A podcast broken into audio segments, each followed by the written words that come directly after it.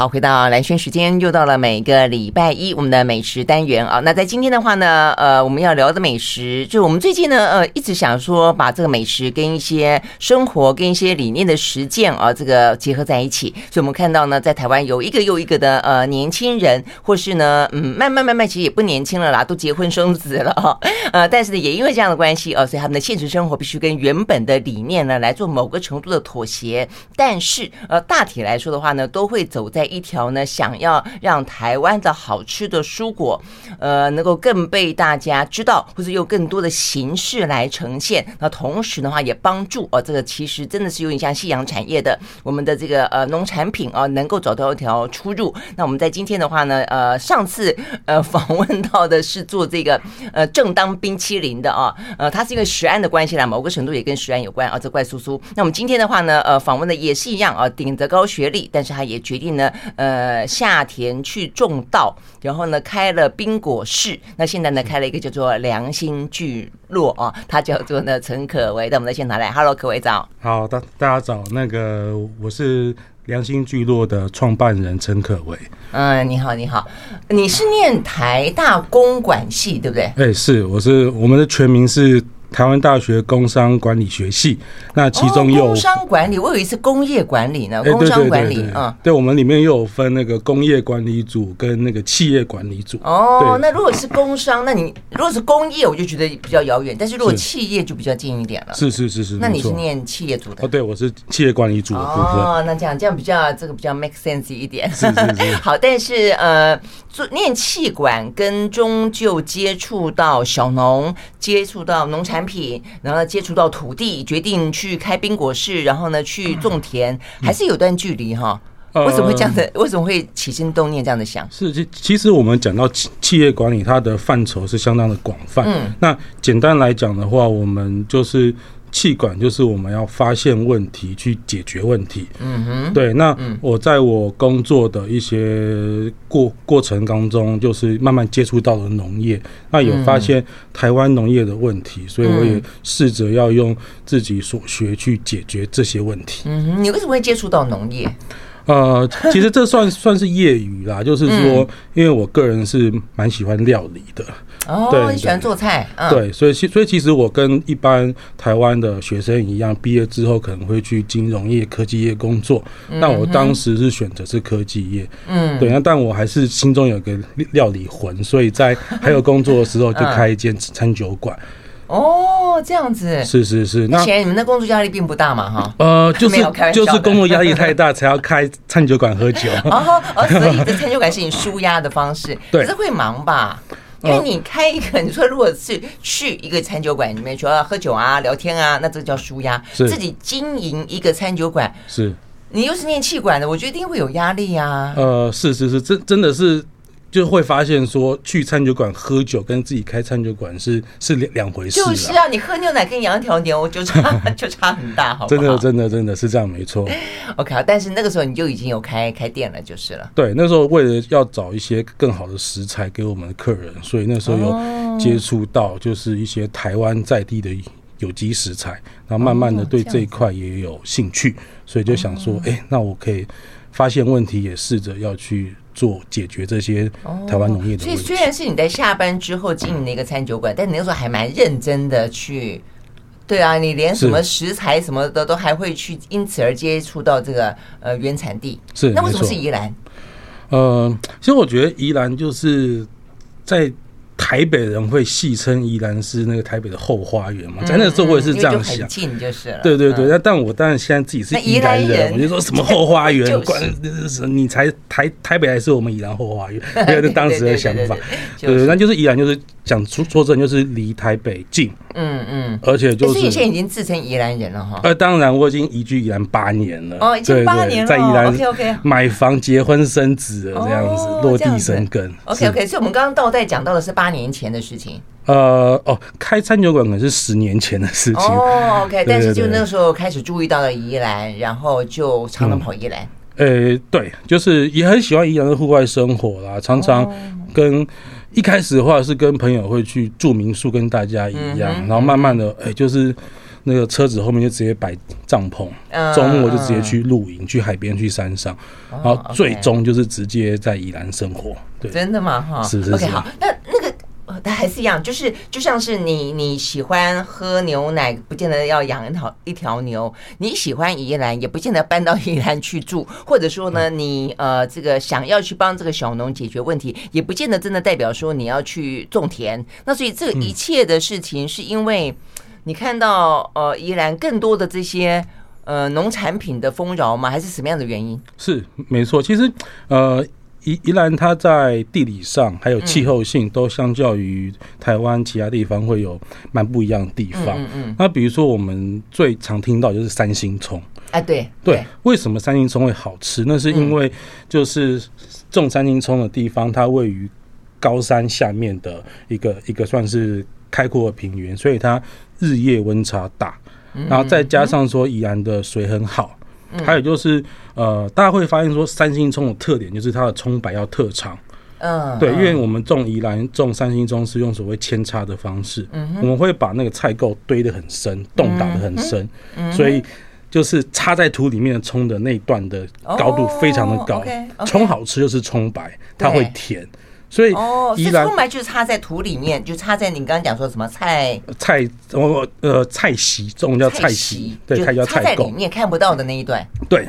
那我们像一一般中中南部可能是用播种，然后它的菜席没有打这么深，对对对，是是是，所以一般的看起来葱的白的就前面一小段而已。对，然后宜兰的就是宜兰三星葱其实是有标准的，你要去量它的那个葱白要到一定的高度，然后是这样子。要捆上三星葱的贴纸，我们这才能说是正统的三星葱。外观我们知道这样的长相大概是三星葱，但你刚刚讲到那那一段哦，原来是插进去呢，因此产生了葱白。对对对，哦，所以这还要量高度。是啊，没错没错，有时候几公分吗？哎、欸，这有点忘记，是是是有是有精精准的判断，是这样子哈。是是是是。哎，那如果在别的地方因此仿效三星葱、三星乡这个地方的人，把那个呃葱插进去的那一段变得叠的那么高，那算不算三星葱？哦，这样这样当然不算，因为 三星乡我刚刚就有有它特别的那个日夜温差，还有水的部分，这是其他地方完全没办法去替代的。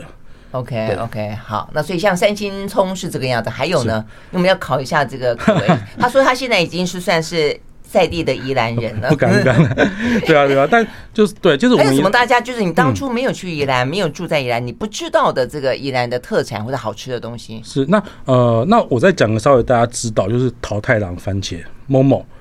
就是我们有时候呃，就是差不多春天的时候，开车经过宜兰，就会发现路边很多在卖屁股尖尖的那个番茄，那个就是桃太郎番茄。OK OK OK，就长得有点像桃子，就是了。对，那它的特色是它适合直接吃。嗯，对，然后大的小的？呃，大的，非非常大。哎，那我还没有吃过哎。哦，真的？那那这个大的，然后头尖尖，我以为是小小的，像圣女番茄，但头尖尖那种我吃过。是它，它是大的，可是它它不会像传统的牛番茄或黑柿有这么重的番茄味跟酸味，所以它适合打果汁或直接吃，它会有一种果香跟花香。这样子吗？是是是，那所以它算是日本品种啊？对，没错没错，它它它就是某某，对对对，它是日本品种，去引进宜兰这边来种。对，可是但是可能很久很久以前就有在种这个番茄，它的历史已经不不可考了啊啊，这样子吗？哎，那只有只有宜兰有吗？对，目前在台湾只有宜兰有。哦，这样子啊，哎，真的还蛮好玩的哈。好好好，所以呢，到底呢，宜兰还有哪些啊？这个因为在好山好水的环境里面呢，所以呢，有更多好吃的我们不知道的特产。那么休息会儿再请这个可为来告诉我们呢。但是也因此啊，这个可为他展开了他另外一个就是不一样的啊，这个呃移居或是在岛内移民呢，甚至呢工作。也进行了转换，人生也因此翻了一个番啊。那这样的一个嗯人生，到终究开了冰果室呢，开了这个良心聚落啊，是一个什么样子？这个嗯，跟土地跟小农之间呃串起了一个什么样的缘分？跟继续在推广。我们休息再马上回来继续聊。I like 103, I like radio。好，回到蓝轩时间啊，那继继续呢，在我们这个生活美食的单元里面呢，我们邀请到的是陈可为哦，他现在呢在新北市呃。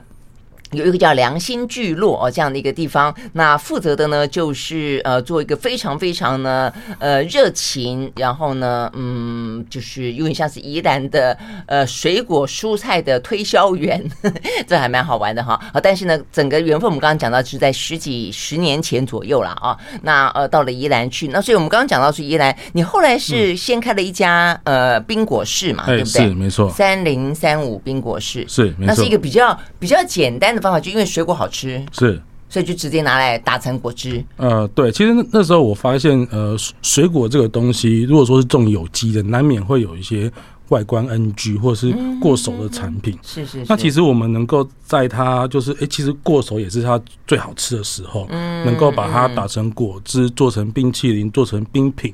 其实是一种习食啦，所以当初我们开始做三零三五冰果室，就是想说用呃，就是如果说农民能够把正规品的东西卖到好的价钱，那习福品的水果也能卖到一个市场的价钱，那其实相对他们的收入，哎，其实就会比一般种惯行的。农民还会要好，所以我一开始成立的初衷是想要利用这些呃习服的食材，然后然后在他还可以吃的时候，让他用最好的方式呈现给我们的客人。嗯嗯，OK OK，这样还不错。因为像有些你去超市啊，就是说或者菜市场偶尔也有，就是说呃长相不太好的啦，是呃 NG 的啦。呃，其实你偶尔去买啊，但是外观其实我像我就不太在乎外观，但是你说过手有时候会有点点烂烂的啦什么的，坦白讲你还是会觉得心里面 有时候会有一点过不去。但是如果打成果汁，呃是，对不对？做成 加工品，那它只要不是不是没有到坏掉，就一样它的味道还是。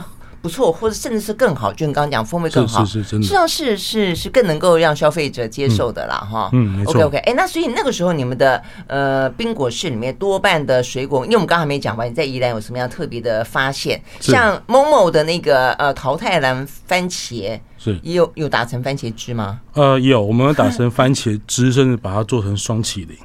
啊，番茄双淇淋，番茄双淇淋，然后番蛮有趣的是，就是我们就是一个厌食导正的方式，因为很多小朋友不喜欢吃番茄。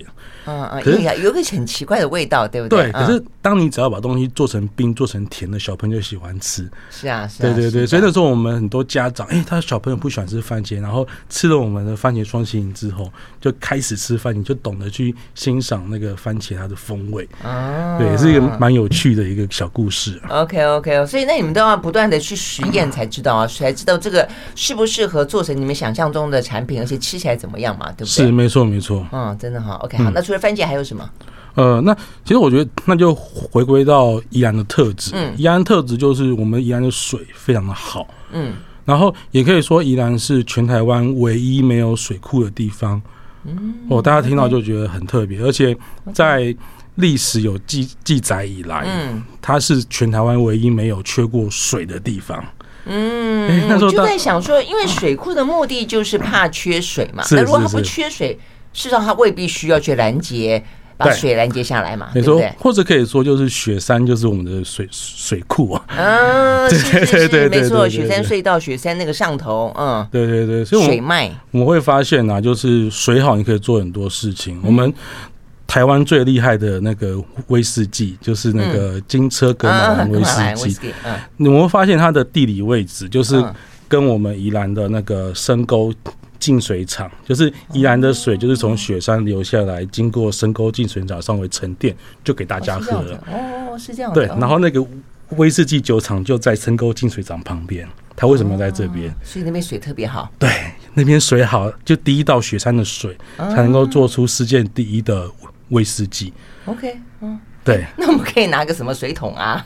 哦，可以，什么容器啊，去那边装点水，对不对？回家泡个茶啦，干嘛都会很棒。没错，就是就是讲到水，就是说我们有时候去宜兰喝茶会特别好喝。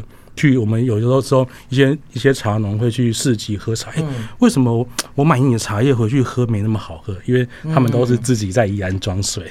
真的吗？真的去宜兰装装水？呃，我我是说那个茶农啊，他在宜兰种，然后就是。要给客人喝的时候，其实就是有宜兰的水啊，嗯，所以水真的影响很大。没错，没错，没错。你是真的觉得在宜兰的水果，所有的水果在宜兰种，就就是变得特别好好吃啊？呃，可是宜兰也有一个先天的弱势，就是我们的日照比较不足。所以相对于屏东可能下雨之类的，对，比较不会有这种热带的水果。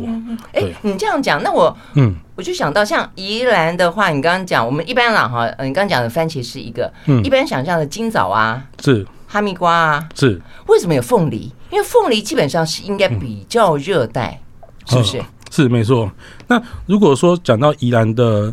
凤梨的话，那它会集中在有一个圆山的二湖村，那种的是土凤梨。嗯，那所谓土凤梨就是学名叫开音种凤梨，它是日日本就是治理台湾时代就从那个冲绳那边引进过来种，所以台湾种。呃，应该说宜兰种土凤梨的历史是非常非常的悠久。这样子啊，可是，一般大家对于嗯土凤梨这件事情，好像想象中都在中南部，哎，很少会想到在宜兰，哎，是是是，因为他们就是有有一个历史，而且他们通通常都是自己种，然后就自己在街头卖，自己在街头卖。对，OK，呃，这部分的话呢，我看到一些呃访问，其实这部分还蛮打动这个陈可为的哦，就是说，呃，他们其实很坚持无农药这件事情，但是其实。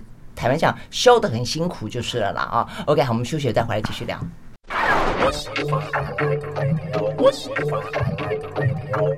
好，回到蓝轩时间，继续和现场邀请到的呃这个陈可为来聊天啊，他是一个非常热情的呃这个宜兰蔬果的推销员啊，开过冰果室，然后种过田，然后呃开过餐厅，呃创造过咖喱饭，我觉得这也很好玩啊，这个待会跟大家聊。那现在的话呢，有个良心聚落哦，OK 好，所以我们刚刚讲到的土凤梨，哎、嗯，对我在看到啊这个你说你也做咖喱饭的时候，我在想说，哎，咖喱里面偶尔会出现凤梨。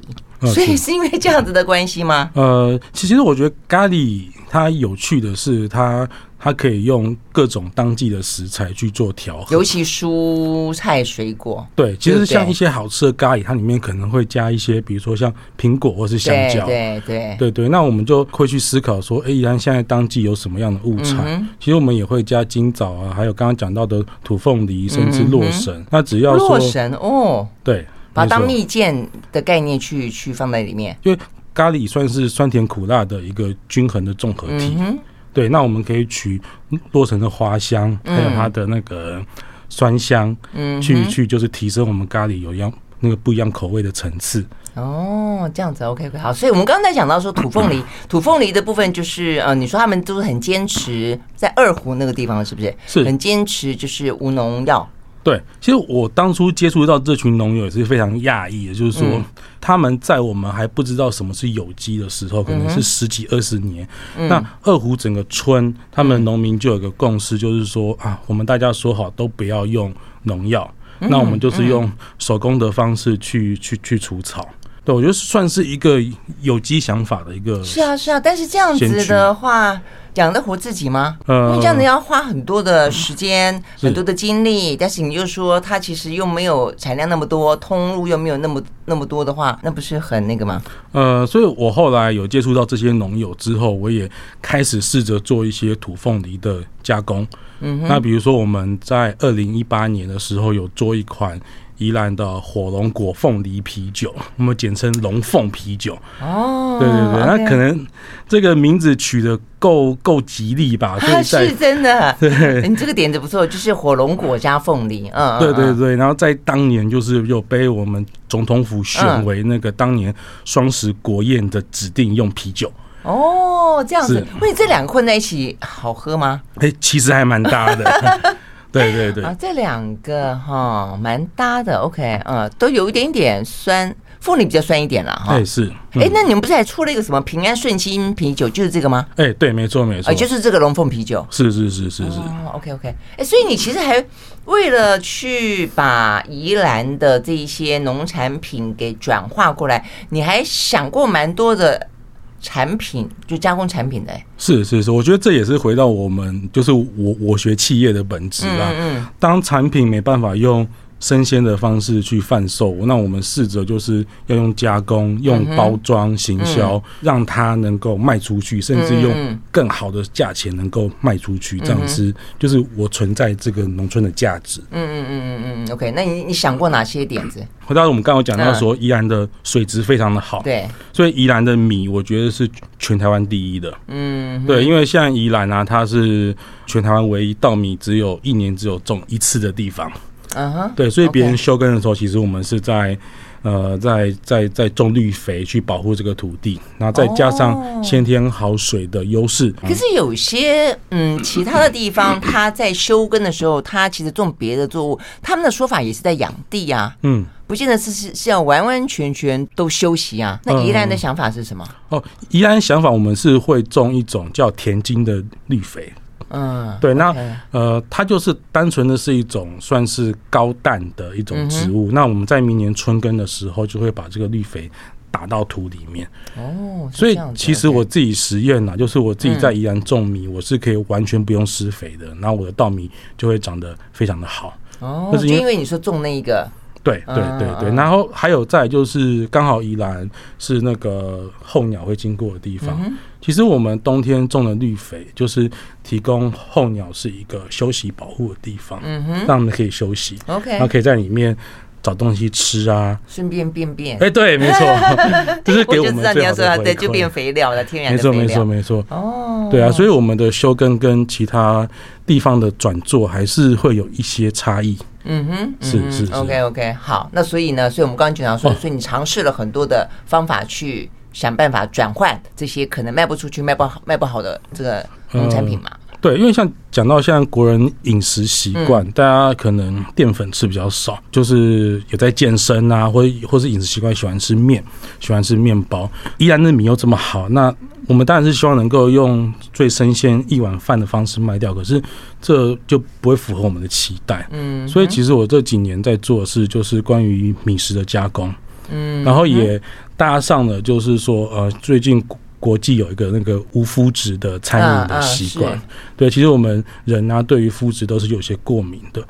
对，所以我们目前开发米的无无麸质的产品大概有十多样，比方说就是呃。米的意大利面，哦，米面，对对，我吃过。然后甚至说米的蛋糕、米的蛋卷，然后我们也有做米的月饼，嗯，对。然后还有一些小朋友喜欢吃的米的那个谷片，嗯哼，对。然后传统上就是会有一些米酒啊、米粉啊，还有米醋。其实只要跟米能够沾得到边的东西，我们几乎就是全做了。OK OK，那但是它不会有一些呃困难吗？就是你你不是这方面的专业，嗯、那你就是去找懂的人，是不是？呃，对，没错，就是比如说像米酒、米醋这个牵涉到发酵还有卫生的疑虑，嗯、那我们就会找我们宜兰在地的醋厂或者是酒厂跟我们合作，讨讨论那个做的制成。那比如说。一些烘焙类的，像米蛋卷、米蛋糕、米的谷片，那这些就是我们自己会购入一些设备，在宜兰有个加工厂来做这些米的点心。你这样讲，我昨天突然之间想到，其实像是呃客家村里面，他们几乎所有的这些呃什么粿啊啊这些东西。都是米做的嘛，对不对？是没错。什么粉条、板条，呃，什么都是。但是你看，同样都是用米，希望能够来把它加工，然后呢，有更多的呃用途，然后增加它的一些呃这个 CP 值好了，或者它的一些呃这个贩售。哎，但是你们这个是结合比较西式的。产品，我的意思是说，你看你什么蛋卷，对不对？哈，什么这一类的，所以这是一个比较不一样的新的时代的加工品，对不对？对，是因为因为我们当初在开发产品的时候，会想要去锁定我们的客群，嗯嗯，那我们锁定的客群就大概就是在二十岁到四十岁之间，然后愿意下厨，但又不想要花太多时间，因为可能工作繁忙，然后愿意接受这样子。新产品的一个客群，嗯、对对，嗯、所以我们一开始是有锁定我们的客群去开发这样子的产品。嗯嗯嗯，这很棒啊！因为我以前我们在节目里面聊的时候，我们也经常聊到说，为什么我们的米能够做成的东西这么的少？嗯，对不对啊？那其实呃，你想一下，面粉能够做的东西这么的多哦，所以其实是可以有很多的一些创意跟一些实验在里面的。我们休息再回到现场。I like 好，回到蓝轩时间，继续和现场邀请到的这个良心聚落的创办人啊，这个陈可为来聊天啊。我们刚刚聊到，就是说，呃，这个陈可为当他呃爱上了宜兰，然后呢也喜欢料理，然后呢也觉得说很想要把这些小农在宜兰他辛苦的耕种啊出来的这些呃累累的果实哦，能够呢想办法让大家都分享，大家都知道，所以他做过非常多的尝试啦哈。那不管我们刚刚讲到说，嗯，开了冰果室，然后做了啤酒，然后呢呃也去种。种了田。那现在呢？现在都还、嗯、都还继续做吗？哦，我们算是从三级服务做餐饮到一级自己去种，然后像有做二级的加工。我们几乎做遍了之后，嗯、人生上发现了一个转变，就是就是去年小孩出生，那、嗯、我就发现说不能什么事情你都做，所以我们现在目前把我们的专注力放在农产的加工，还有把宜兰的好的蔬果，还有一些。农村妈妈、社区妈妈所做的糕点，把它送到我们台北永和的社区，有一点像一个社区型的取菜点的一个概念在。哎，你这样讲哈，呃，我记得你你第一第一个良性聚落是在宜兰，是对不对？哈，是在东山乡。嗯，对，在大家经常去的东山河附近哈。对，是。哎，但是为什么那边那边还有吗？呃，我们目前那边是是歇业了。嗯，对，其实那边怎么讲？它是在东山火车站下面。面我们当初建构是一个类似日本道之驿的一个构想，就是说，当大家来旅游来玩的时候，在一个交通的据点，能够带一些在地的农产品回去。但说真的，事与愿违。那为什么？对，因为我后来发现，呃，可能我们的农产品本身，比如说像米、米酒、啤酒偏重，嗯可能会搭火车来的人，他不像他只可能是背包客，不好带，不好带。然后比较轻的东西，像三星葱、蔬菜，又会有冷藏。藏保鲜的问题，嗯嗯，对对对，然后也是一个农业的前辈，他就说：“哎，可为，你很奇怪，你为什么想要把产地的东西卖给产地的人？” 哇，我就说：“哎，对我们应该就是很简单的，就是不是你你其实也不是要卖给产地人，是你想卖给来产地玩的人，只是说因为你这个呃市场就很小。”哎，是真的，相对比较少，对不对？因为它大部分的事实上是产地的人，所以产地人一定不会买，所以你只好靠这些来玩的。那如果来玩的真不买的话，你就没人买了。对对对，所以我们在东山火车站的两年真的是非常辛苦。对，然后就觉得说，刚跟蓝轩分享一样这么好的东西，为什么对大家都不要，最后都自己吃掉，觉得很沮丧。那当然就是有个契机，然后回到。自己的故乡永和，把宜兰的好东西带回去，嗯、哇，大家非常喜欢。嗯，只要听到是宜兰，嗯、我发现宜兰就是一个最好的品牌。嗯嗯，是是，大家就是非常的买单，也让我重拾信心，这样子。对对，真的哈，因为我现在发现也其实蛮多的呃，这个就是有想法的人哦，而且就是说想要让台湾这块土地上面长出来的呃东西，能让更多的人知道，所以其实也蛮多年轻人。像我现在我们就访问过有在迪化街，像那个郭继洲，他就做了一个呃风味果品，他也卖水果，他也卖卖这个呃饮料。那我还有一个叫什么苏瑜修，他也在新北市有个空间。那空间里面呢，也有一些文创商品，也有一些小农的哦这些直销的蔬果。但我想要，所以我要问可为的是，我听他们在讲的时候，我觉得其实也还是有点辛苦。当然，比起你在东山乡 卖宜兰的东西，你可能在别的地方卖的话呢，大家还是觉得哎比较买单。但是其实这个市场是不是还是小？呃，你目前经营的状况怎么样？其实我们已经认知到说，这些在地的有机蔬果。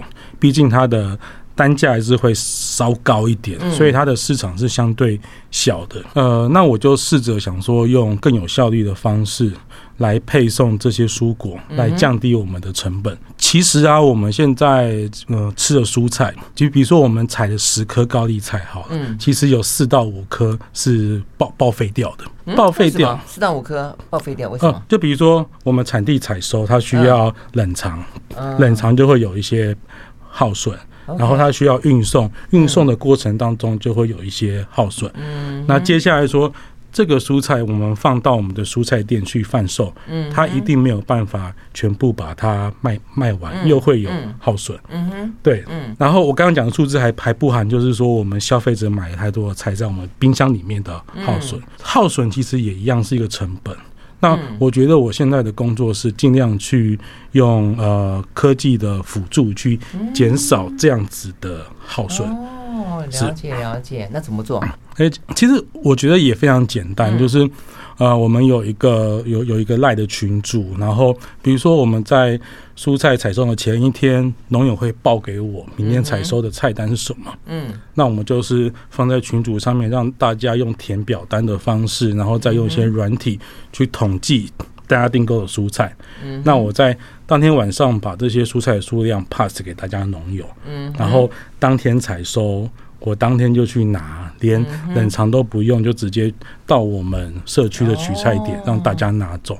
所以我可以说，我们是零耗损，然后同时消费者又能够拿到当天新鲜取的蔬菜。所以这有点像你先确认需求，也是，然后再回过头来谈供供给，对对不对？因为经常。一般的那种大的量贩，就是一定是供给先供给来，然后你就不晓得卖不卖得出去啊，需求是怎么样，所以你可能就有很多各式各样刚讲的一些耗损啊，或者他可能到最后他必须要促销啦、折价啦之类的。嗯、对，哦，是这样子。可是问题这样，那万一这个需求不多呢？所以我们一定要追求效率，就是一定要把这个需求做大。嗯那我们所以一方面就是要让供给这方面是有了需求才出来，一个就是必须要让这个需求变大。对，那那这个需求要怎么做大？就是就比如说啊，我们提供新新鲜的蔬菜，嗯然后又合理的价钱，大家买他一定会跟他的好朋友邻居说，这边可以买到宜兰最新鲜的有机蔬菜。我是认为说，只要当我们把产产品做好，价格做对，那我们的那个市场还有包含我们群组里面的人会越来越多。哦，是 OK，好，我们先休息一会儿啊。那所以呢，这个可谓就是说，是因为呃结婚生子的关系啦，他就把他的打击面给缩小了，缩小到呢这个良心聚落。那也跟小农进行一些契作嘛。我相信你也认识了非常多的一些呃好朋友啊。那只是说接下来的话呢，怎么样子好好的经营这一块呢？良心聚落，把一些气管的，把一些科技的呃这些呃工具把它给引进来，让新时代的呃农夫 有新时代的一个。产销的管道，然后呢，可以提供给新时代的消费者。我们休息，马上回来。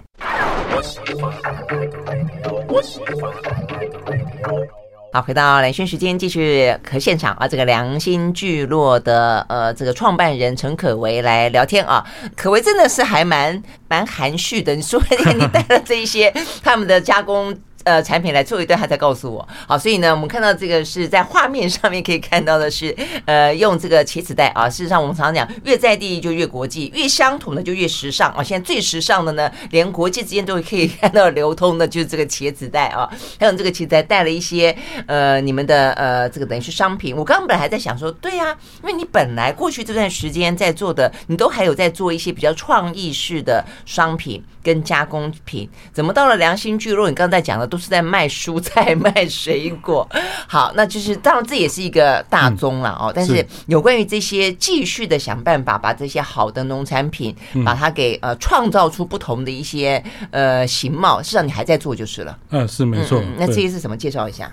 OK，那介绍一下，刚刚有提到，就是这这个是啊蛋卷米蛋卷。那蓝兄会发现说，哎、欸，它的颜色怎么不一样？哎、欸，我觉得你这好像雪茄哦，你这好像那个 哈瓦那的雪茄，有没有？对，对对，如果说 颜色比较深，对它颜颜色比较深，原因是因为它是用黑米跟我们泰泰雅族部落的红梨、哦，红梨，OK，对对，红梨，我们泰雅族部落的红梨，嗯、所以其实宜兰其实有汉人文化，也有。原住民有有有，对啊，格马兰也就是一个族嘛。哎，没错没错，嗯，对，所以我们也会用我们那我们那边原原住民的一些素材，比如说像刺葱、马告。红梨来做一些跟米结合做一些产品。哎，你说这个蛋卷还不不只是说颜色真的比较深，是因为什么红梨的关系？它连那个表面，我说真的很像雪茄，就它有点像那个呃，雪茄是用叶子嘛啊，烟叶嘛，好，那所以烟叶干掉之后，它就会有一些皱褶。你这个上面看起来真的还蛮像的。对对对，因为雪茄是手工卷，我们这个蛋卷也是一根一根，就是自己手工卷，真的吗？所以才会有这种天然的有啊，有那种纹理的感觉，有没有啊？这个挺酷的，真的好，所以呢，这是你们的呃蛋卷，对，它是没有麸质的。OK，好，那另外的话是饼，对不对？啊，对，这是米米饼。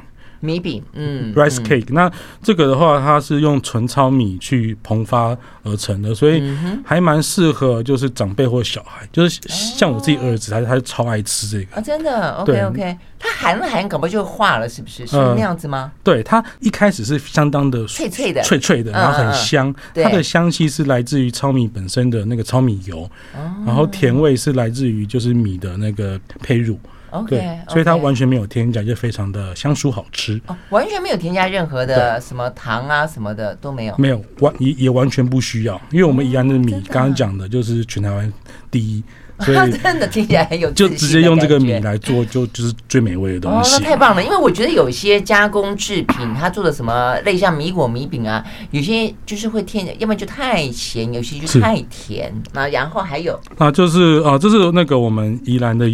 有机茶哦，其实大家就会想说，哎，宜兰茶怎么没听过？对对对，对对对，这大家的反应是这样。可是其实宜兰长期以来啊，是帮平林去做代工的。哦，这样子吗？平林有名气，所以宜兰做代工，这就有点像池上米有名气，或许就是也会有其他的乡镇市去帮他做代工。帮忙做代工，所以你会知道品牌这件事有多重要。哎，没错，没错。对，那你这是在哪里？宜兰哪里的茶？呃，其实我们宜兰有传统上有四个茶区，就是分别是礁溪、大同、呃三星跟跟那个东山。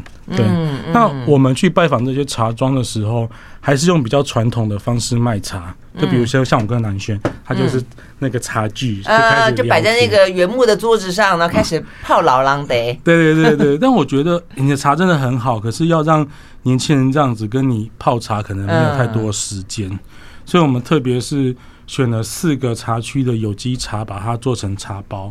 因为像我们很常来宜兰玩嘛，嗯，那我们在宜兰的很多的景点跟书店，嗯，会有贩售我们的茶包，就是类似说你送朋友一张明信片，不如送他一个茶包。对，完全可以看一下。对啊，我现在打开来看，你们里面有很漂亮的明信片呢。对，然后里面也有很漂亮的茶包。哦哦，是这样子。嘉叶龙茶，哎，这是什么？哦，它是一个比较新的茶，它是它是用厌氧发酵的方式，所以它有丰富的伽巴元素，然后极低的咖啡因。哦，所以像我们店里面有一些。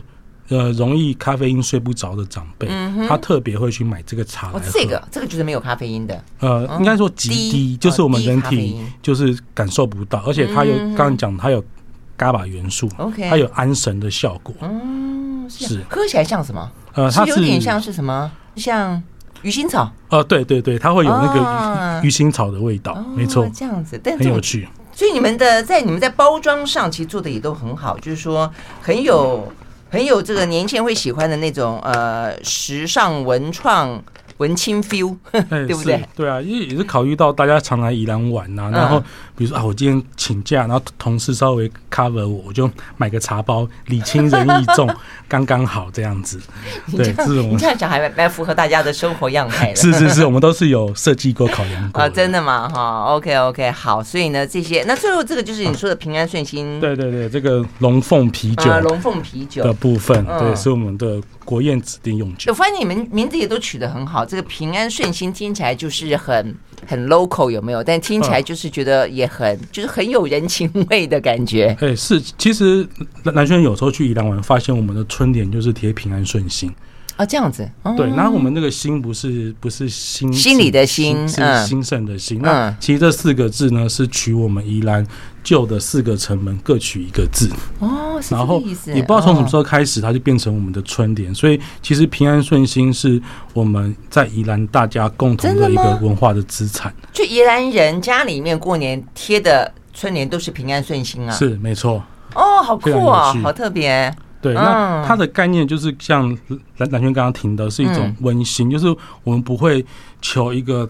大大富大贵，我们只要能够能够平稳的过生活，日子过得去，大大家平平安安就好，这样子的感觉，嗯我觉得蛮有我们宜兰人一种文化的的一种想法啦。嗯嗯，OK，很棒，OK，好，所以呢，有很棒的小农正在努力的栽种，呃，种出好品质的东西，那非常有用心的，呃，这个呃，转了一个人生跑道呢，去想要建构出一个呢，跟采地直接连接的啊，能够做一个很好的产销。的年轻人，那接下来的话呢，就需要我们大家好好的去做消费了，对不对？对，OK。好，非常谢谢可为到我们的现场来，谢谢平安顺心，谢谢大家。